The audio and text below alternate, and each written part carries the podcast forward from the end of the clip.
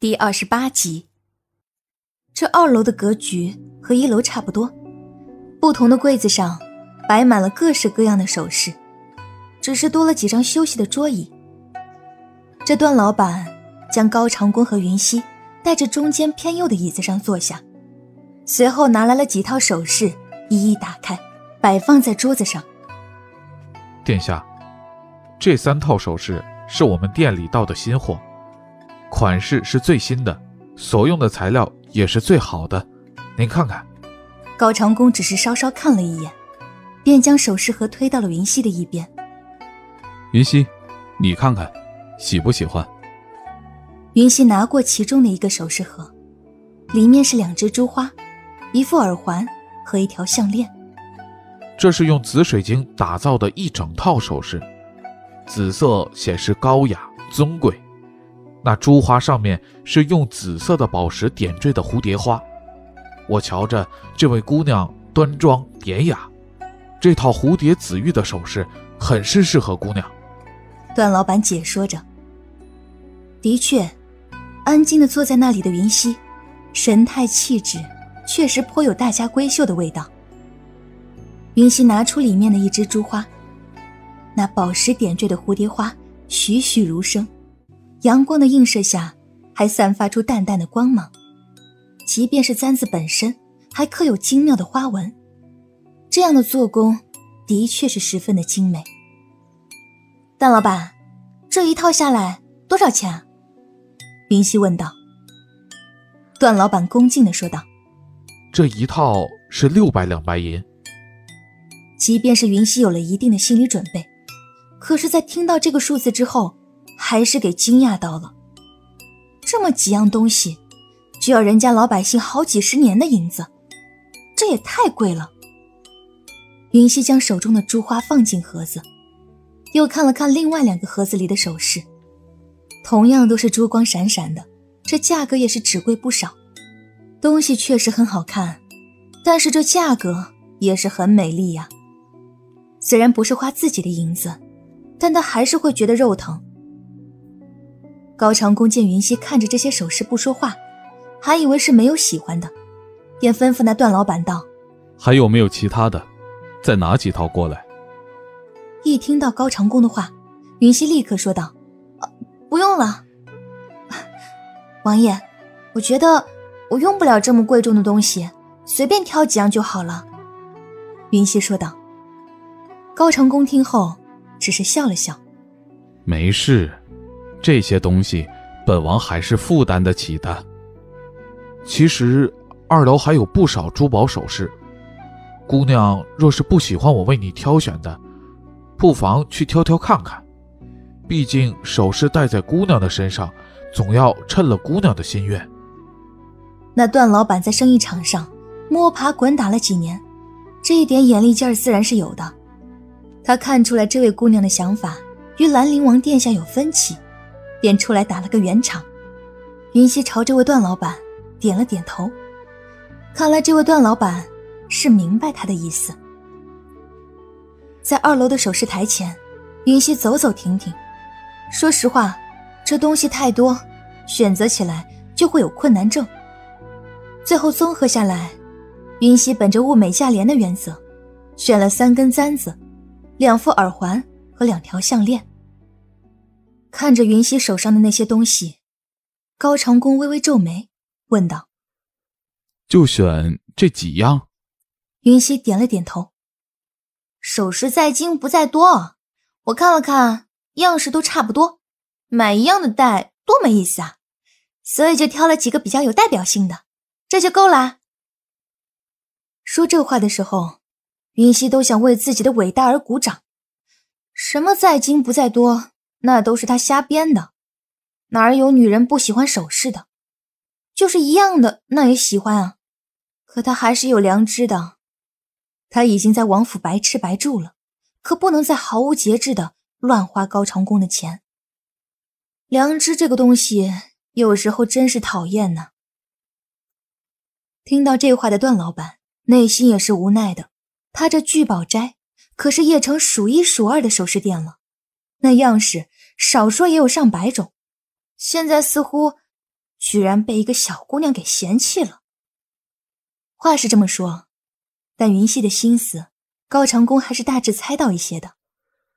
既然二楼已经没有喜欢的了，那就再去一楼看看吧。你的首饰盒都是空的，总要填满才是。说话间，是自己都未曾察觉的宠溺。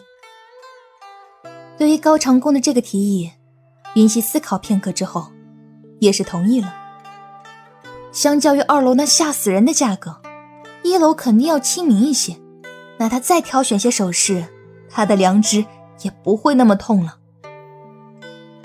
这一楼的饰品种类也是琳琅满目的，而且价格嘛，云溪勉强还可以接受。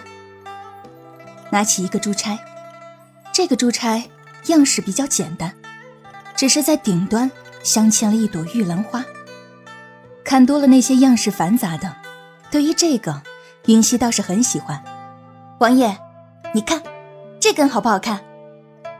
云溪将玉簪递给高长恭，高长恭接过之后，又看了看云溪，直接将玉簪戴在了云溪的头上。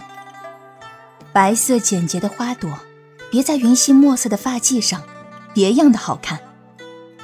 高长恭满意的点了点头，很好看。得到高长恭的赞赏，云溪心下一喜。真的吗？那这根簪子我要了。好。高长恭宠溺的点了点头。这聚宝斋的生意向来很好，店里面又多是妙龄女子，对于高长恭哪有不认识的？在这店里能碰到兰陵王，他们自是十分欢喜。可是兰陵王似乎是陪这位蓝衣女子来买首饰的，更是在看到他那破天荒的笑容之后。更是觉得不可思议。虽然这笑容很暖人心，可是他们却听到了自己心碎的声音。那看向云溪的目光中，除了一丝嫉妒，更多的还是深深的羡慕。莫不是这姑娘是哪位大人的千金小姐，得了兰陵王的青睐？对于这些投过来的目光，云溪却是全然没有注意到，依旧兴致勃勃的。在一个柜台一个柜台的挑选这些首饰。宽阔的街道上，一辆金色的鸾车缓缓的驶过。停车！一声娇柔的声音从车内传了出来。一旁跟随的侍女问道：“公主殿下，怎么了？”一双纤纤玉手掀开粉色纱幔，露出那精致可人的面容，将目光投向了一侧的聚宝阁。侍女顺势转过头，那抹独一无二的白色身影就伫立其中。侍女立刻吩咐道：“快准备轿凳。”随行的侍从听后，立马将一个紫檀木制作的轿凳摆在了马车的面前。他出宫，原本就是为了来找长工哥哥的。既然在这里碰到，那也就不必特意去他的府上等了。只是不知道，长工哥哥来这聚宝斋做什么。走进聚宝斋，他亲昵的喊道：“长工哥哥，原来你在这里呀！”高长恭闻声回过头，就看见韩月站在他的身侧。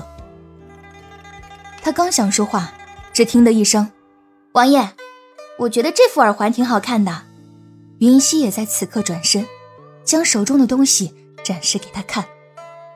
气氛就这么突然的凝结住了。那高长恭身边的女子，云溪认得是寒月公主。那挑选饰品的女子，寒月也有印象，是长恭哥哥府上的婢女。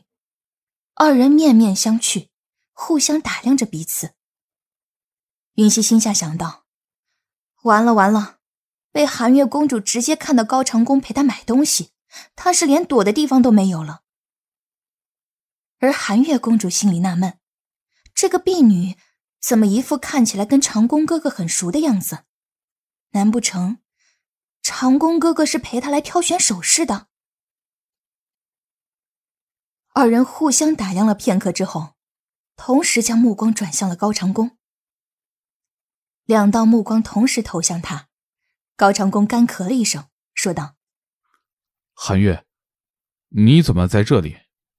韩月看了云溪一眼。而后双手挽上高长恭的手臂。我本就是打算出宫来找长恭哥哥你的。说完之后，还挑衅的又看了云溪一眼。对于这类似于宣战的举动，云溪耸了耸肩膀，表示无所谓。不就是挽着肩膀嘛？有什么好值得炫耀的？他可是连高长恭的人都抱过的好吗？高长恭并不喜欢他人的触碰，所以不动声色的将自己的手臂抽了出来。来找本王，所谓何事？长恭哥哥不是答应过韩月，若是韩月在宫中无聊，就可以出来找长恭哥哥的吗？听到高长恭的话，韩月心中虽有委屈，但是想着有那云溪在。不能低了自己的身份，于是依旧亲昵的说着。高长恭想起自己确实说过这样的话，但是今日是陪着云溪出来挑选首饰的，不能失了别人的约。于是他说道：“今日不行，本王今日有事。”何事？韩月问道。本王今日答应云溪陪他挑选些首饰。高长恭也不隐瞒，如实说出。听到这话，韩月又将目光转移到云溪的身上，上下打量着她。她不过就是一个婢女，要长相没长相，要身材没身材，何须长恭哥哥亲自相陪？话是这么说着，从小到大，长恭哥哥都没有陪她买过东西，不过是一个下人，仗着有几分姿色，竟然也妄想勾引他的长恭哥哥。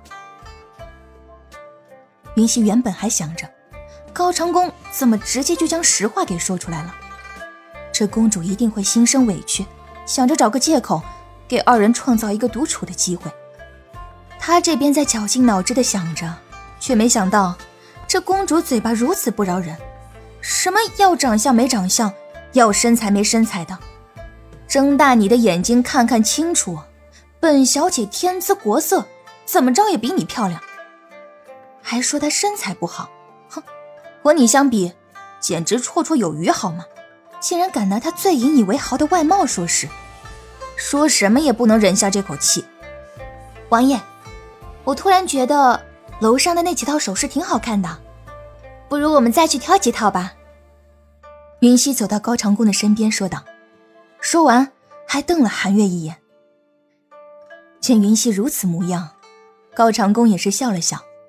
好，说完，又转向韩月说道：“韩月，改日本王再带你去逛逛，好吗？”这看似商量的语气，却没有半点转圜的余地。高长恭说完，就和云溪重新上楼，独留下韩月一人站在原地。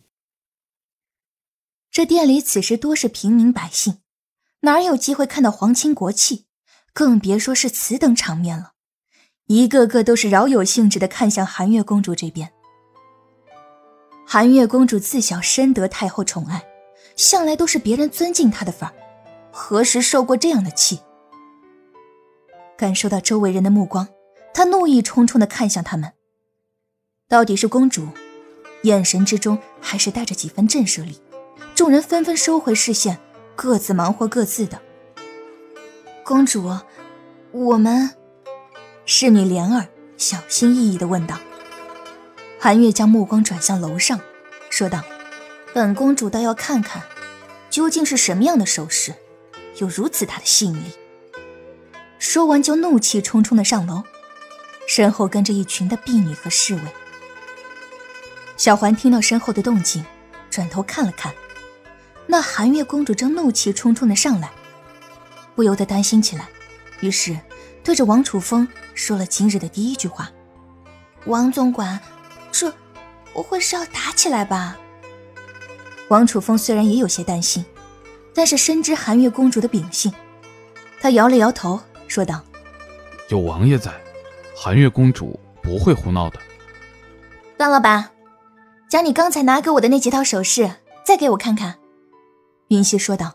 “好，请稍等。”那段老板应声，就去拿东西了。云溪往椅子上一坐，余光瞥到了也在一旁坐下的韩月，也不去理他，自己拿了杯茶，换了个舒适的坐姿，开始品起茶来。这般样子，好似是故意做给那寒月公主看的。寒月公主心中自然是有气的，但是碍于高长恭在场，只能忍下。莲儿给她倒了杯茶，她看了一眼云溪手中的杯子，便生气的说道：“如此低劣的茶，本公主才不喝。”莲儿听了，知道公主生气，可是出门也没有带茶叶，只得将茶杯放下，安静的站到一边，以免公主的火气殃及了无辜。云溪虽不看韩月，但是在听到这话之后，也是心下好笑，只能感叹，到底还是个孩子啊。段老板将首饰重新拿来之后，就看到了坐在一边的韩月公主，走到韩月面前，恭敬的问道：“不知公主是否也想挑选首饰？”一边是名声赫赫的兰陵王，一边是蒙受圣宠的公主，两边可都不能怠慢。听众朋友，本集播讲完毕，感谢您的收听。